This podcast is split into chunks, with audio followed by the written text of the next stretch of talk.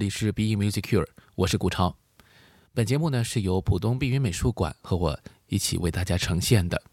那么在这一季的节目当中呢，还加入了上海市残疾人文化体育促进中心的大力支持。那么作为一个音乐疗愈主题的节目呢，其实我觉得一直坚持我们的口号，聆听的过程本身就是一种治愈。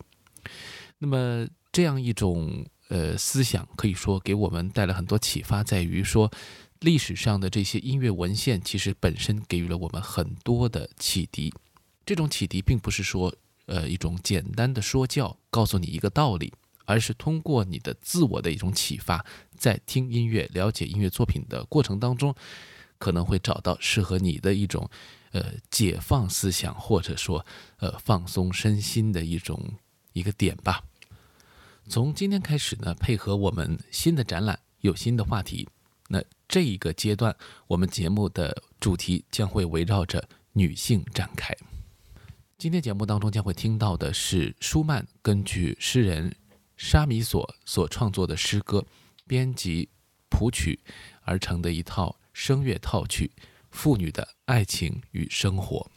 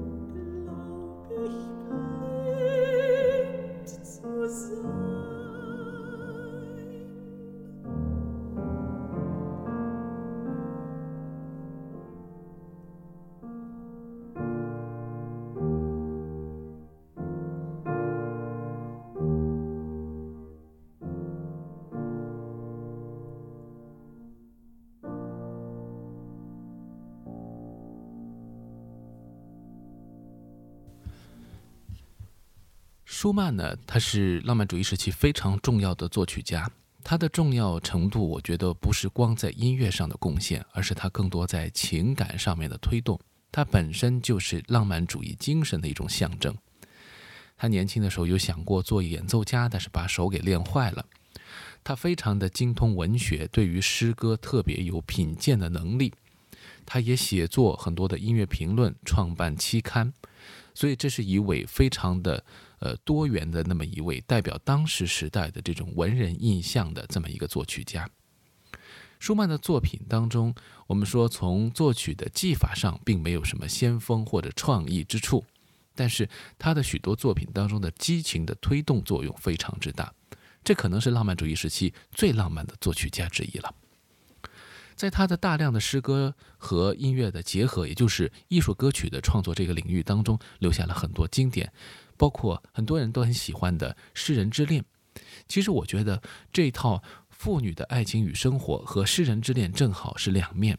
都产生于他和他的妻子克拉拉在结束了苦恋之后，终成眷属的这么一个最欢乐、最快乐的时光当中，激情燃烧出来的作品。如果说《诗人之恋》，它是利用了海涅的诗歌来作为一个呃载体，表达了呃作曲家本人他作为一个他认为自己是一个音乐诗人吧，他如何的去追寻自己的爱情的这样一个过程。呃，当然，这当中其实和他的真实的生活并不是直接关联的，但一样可以呃侧面的反映出他的情感当中那种跌宕，他曾经受到过的痛苦等等。那么，在这一部妇女的爱情与生活当中，则是他想象当中的一位理想的女性，她的呃情感生活当中的跌宕，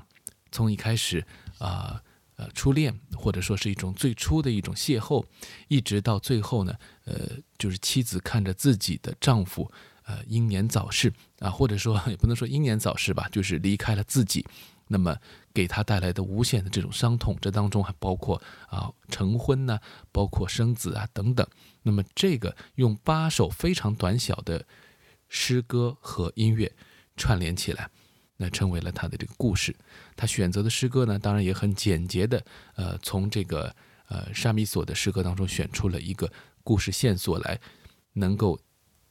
比较清晰的用一种很呃，我们可以说是很诗意的这样一种方式来呈现，呃，一个女子的她的内心世界的随着生命的脉络的起伏带来的这样变化。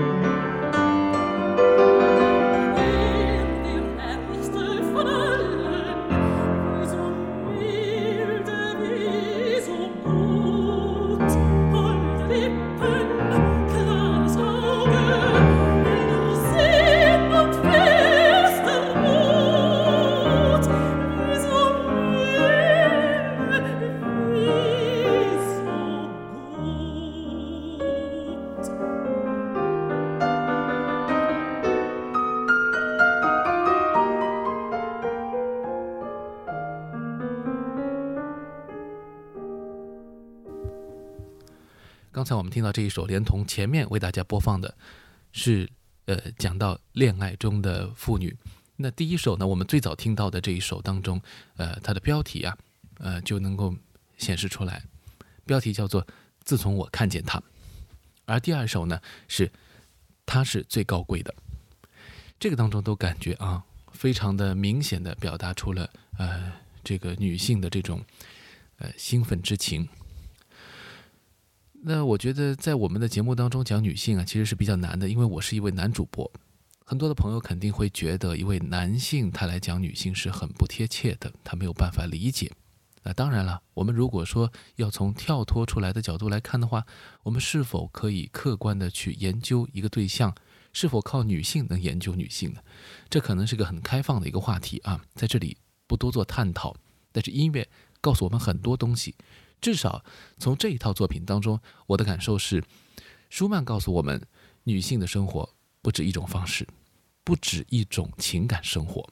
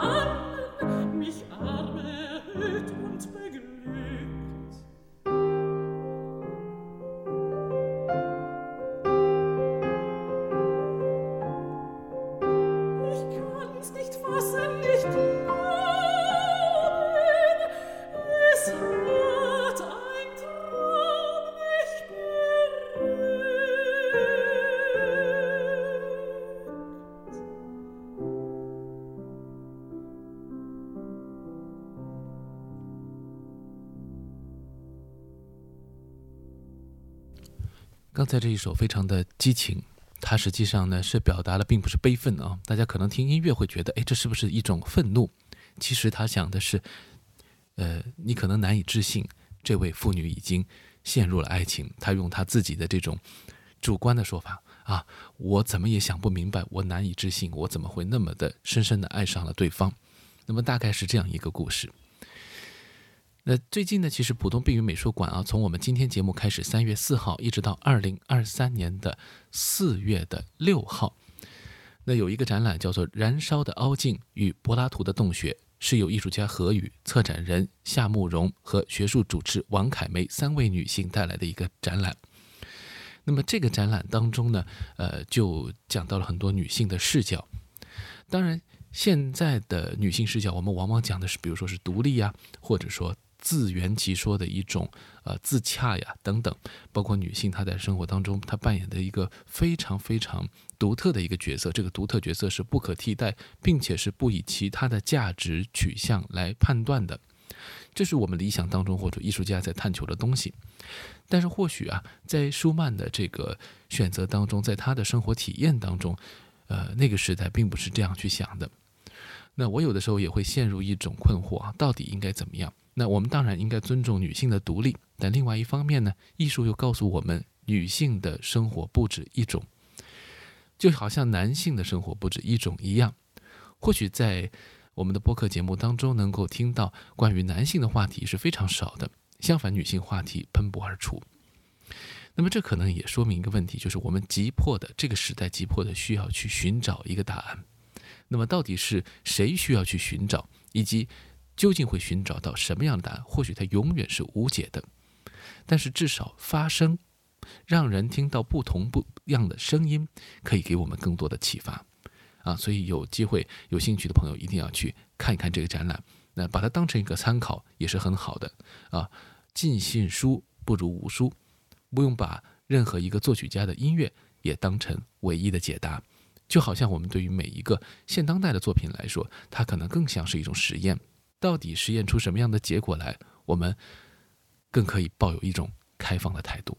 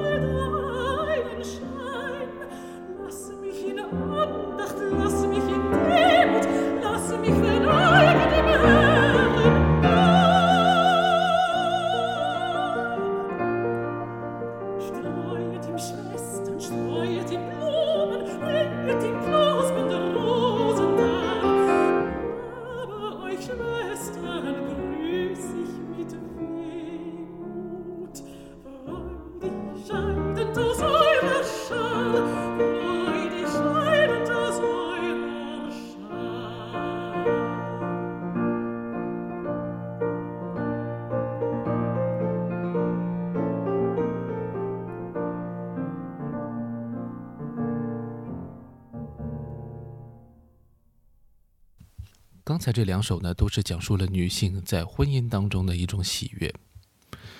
啊，婚姻当中当然不只是喜悦了，但是至少结婚的当时，女性还是非常的开心的。这套作品当中的这个刚才两首啊，第一首呢是叫做“你把戒指戴在了我的手指上”，那当然了，这就是非常呃典型的一种内心当中的一种兴奋。那现在可能有人会说啊，为什么女性一定要以结婚作为一个最高的一个标准呢？或者说，为什么一定要男性给你戴上结婚戒指，我不能自己戴吗？当然，大家就会有很多很多想法。我觉得人脑的机能是无限的，所以我们可以有各种各样的思想或者说呃视角。那么第二首就是我们刚才听到后面那一首比较激情的呢，是叫做《帮帮我姐妹们》，其实也是啊在准备婚礼的过程当中的一种兴奋。那么在这个呃这套套曲当中的第七首是特别要介绍给大家，因为这首呢其实是非常少有的，在艺术歌曲或者说在诗歌也好，呃，因为沙弥索这个诗人他本身也是一个男性。两位男性他创作的这个作品啊，一个是原来的诗歌，一位是选择了这首诗歌的作曲家，他们都是男性，而且经历的生活都是非常非常的多样的，但是他们都用女性的视角来创作，这个非常有意思啊，就好像我们之前讲的，就是现在你看到所有的男性似乎都丧失了，或者说。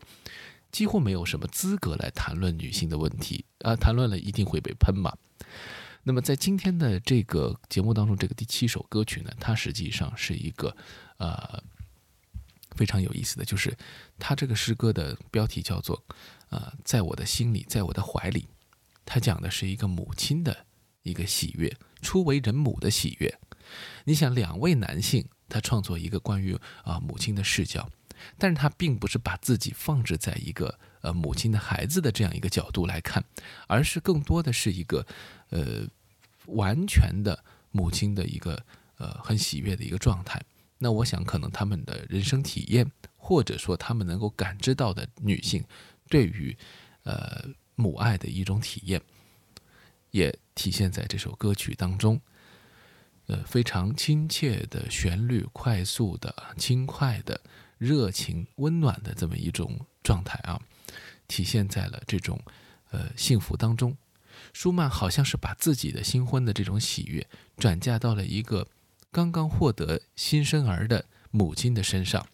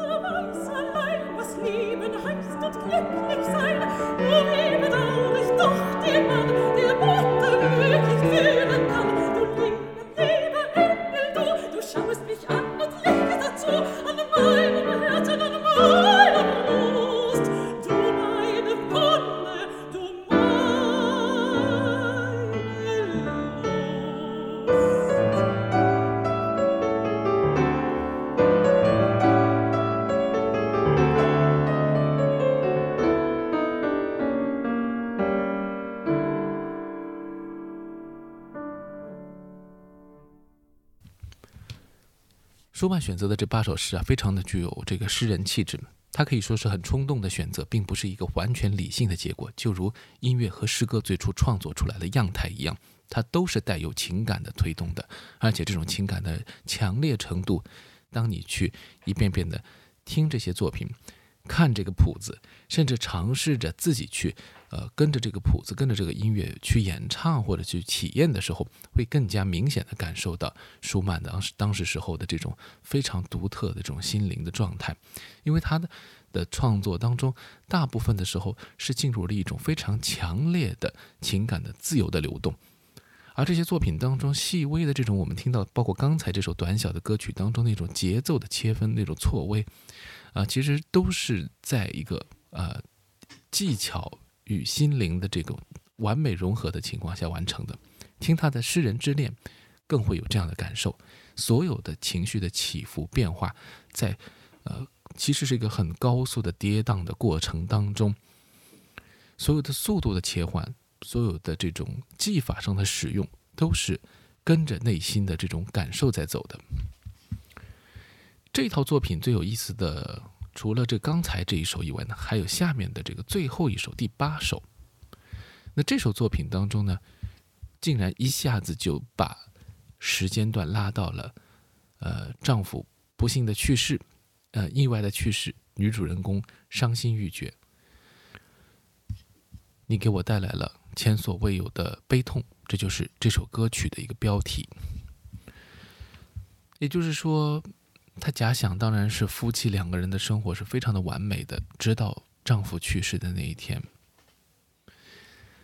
那么这种撕心裂肺也好，或者说音乐上的这种悲愤也好啊，包括呃女性，她甚至于想要了此一生，她希望去做一个了结。那现在看看，有可能是比较违反我们的这个女性视角的这个主题的。那当时时候可能真的就会有这样的情况。但我们有时候想一想啊，如果一个男性因为一个女性的他的女朋友或者他的妻子的离世，他自己。悲痛欲绝，我们也有时候会在媒体上看到一些各种各样的新闻吧，也有这样的所谓的非常正面的，呃，但是很悲伤的故事在。那你会怎么想呢？你会怎么看待这个男性呢？是不是这个男性不够独立，他把他的一生的后半生，呃，牺牲给了女方？呃，这又是一个无尽的话题。所以当下的视角配合过去的音乐，也能够给我们带来一些不同的。呃，思考。希望这套作品至少是你喜欢的音乐作品。希望这里面的诗歌，如果你可以懂德语，呃，很可惜连我也不懂。那如果能够看看原文，或许还能获得更多。这就是今天的 Being Musicure，我们下期再见。